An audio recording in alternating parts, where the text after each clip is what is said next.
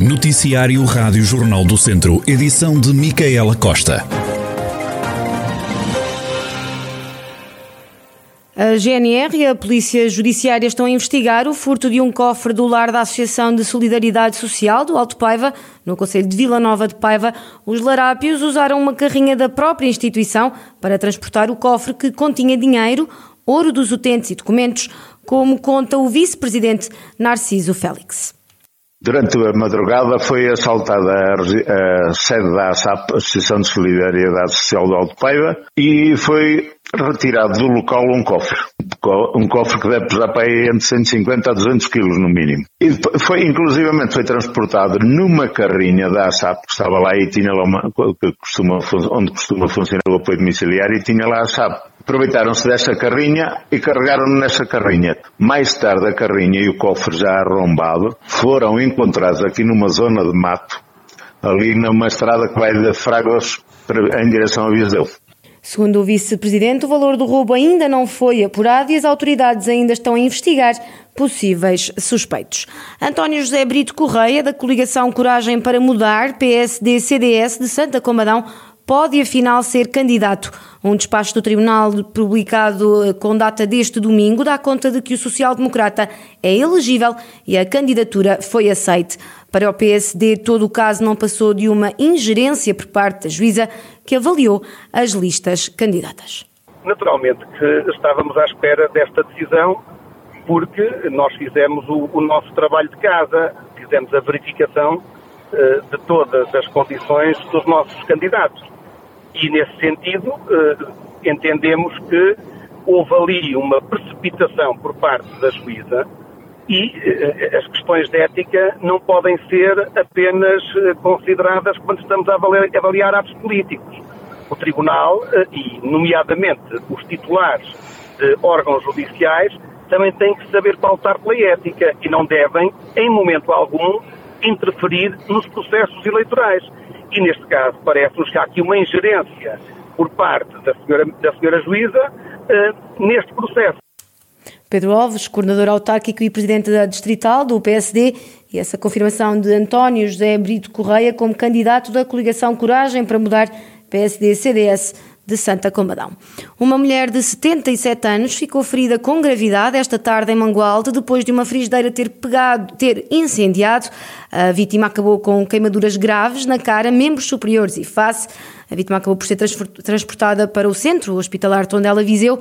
O comandante dos bombeiros voluntários de Mangualde, Carlos Carvalho, explicou à Rádio Jornal do Centro que uma frigideira ter-se-á incendiado e os vizinhos, com recurso a um extintor, conseguiram circunscrever o incêndio à zona do fogão, mas quando chegaram ainda se encontrava uma carga térmica muito elevada na cozinha. O alerta foi dado às 12h50. No local estiveram 10 operacionais dos bombeiros voluntários de Mangualde, Proteção Civil e GNR. Fim de semana calmo para as forças de segurança. No balanço da PSP há registro de 18 estabelecimentos fiscalizados, mas sem autos levantados e ainda 65 cidadãos controlados no âmbito da Covid-19. Já a GNR diz não ter registro de ocorrências. No balanço ao fim de semana, a Polícia Municipal destacou a maior afluência de pessoas devido às festividades integradas no verão na cidade de Jardim. Ainda assim, o comandante Marco Almeida diz que não, diz não se terem eh, registado quaisquer ocorrências é, registramos um elevado fluxo de, de, pessoas aqui à zona de Campo Viriato, justamente por causa destas dinâmicas que estão com, com os divertimentos, ou a parte da restauração e da, também do próprio comércio, eh, mas pronto, dentro do, deste elevado fluxo, eh, corre tudo tanto a normalidade. Marco Almeida, o comandante da Polícia Municipal de Viseu.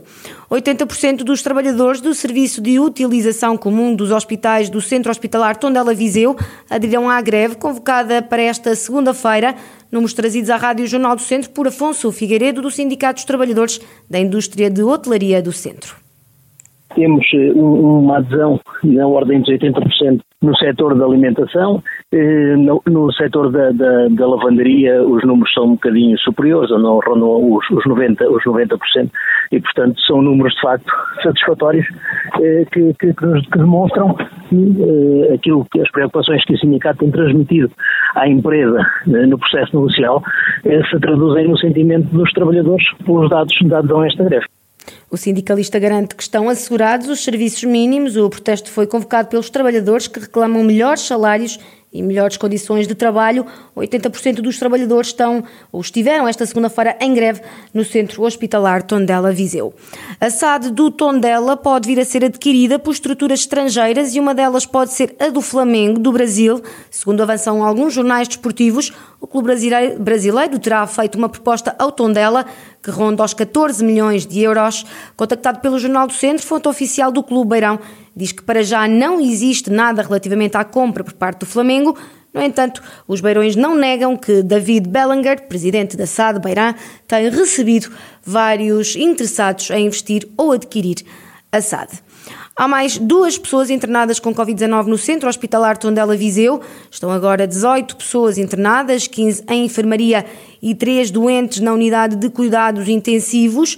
No, no distrito registaram-se nos últimos dias uh, mais 139 casos em Viseu, 15 em São Pedro do Sul, 14 novos infectados em Castro Daire, 9 em Vozela, sete casos em Santa Combadão, seis novos infectados em Vila Nova de Paiva, cinco em Aguiar da Beira e Oliveira de Frades, eh, três novos casos em Mangualde, eh, dois novos infectados em Carregal do Sal, Nelas e Sátão e com um caso, um novo caso cada, Lamego, Moimenta da Beira, Mortágua, Penalva do Castelo e Tabuaço. Desde o início da pandemia registaram-se mais de 31.800 infectados, 678 mortos e mais de 27 mil recuperados.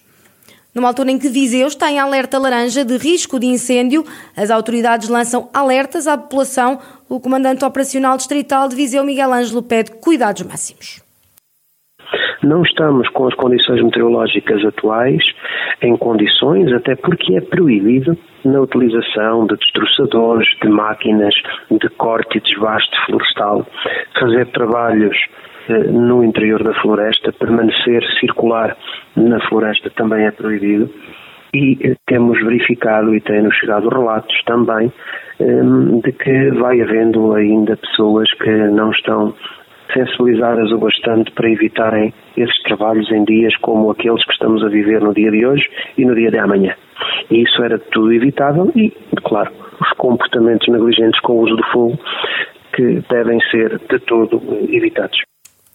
O distrito ocupa o segundo lugar mais grave de estado de alerta. A Autoridade Nacional de Emergência e Proteção Civil colocou quatro distritos sobre aviso vermelho. Um deles é o distrito vizinho da Guarda.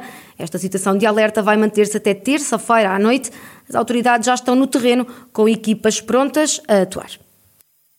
O que nós temos é pré-posicionamentos de meios em diferentes zonas do distrito de Viseu, com equipas pré-formatadas, de forma a reduzir os timings de chegada e de movimentação para os diferentes teatros de operações. Simultaneamente também estão as equipas do ICNR, fruto da situação de estado de alerta especial laranja, também estão nas zonas, nos locais estratégicos, e todos os agentes de proteção civil têm concorrido, nomeadamente a GNR, também intensificando aquilo que são as suas ações, com o que foi determinado no âmbito do despacho da situação de alerta até o próximo dia eh, 17. As declarações do comandante operacional distrital de Viseu, Miguel Ângelo, por causa das altas temperaturas, a Direção-Geral de Saúde também lança alguns uh, alertas e recomenda o aumento da ingestão de água e sumos de fruta, mesmo que não haja sede. As autoridades pedem que se evite o consumo de bebidas alcoólicas é recomendado ainda fazer refeições leves e incluir frutas e legumes. Se tiver de sair de casa, a Direção-Geral da Saúde recomenda o uso de roupas largas, chapéu e óculos. A exposição ao sol deve ser evitada entre as 11 da manhã e as 5 da tarde.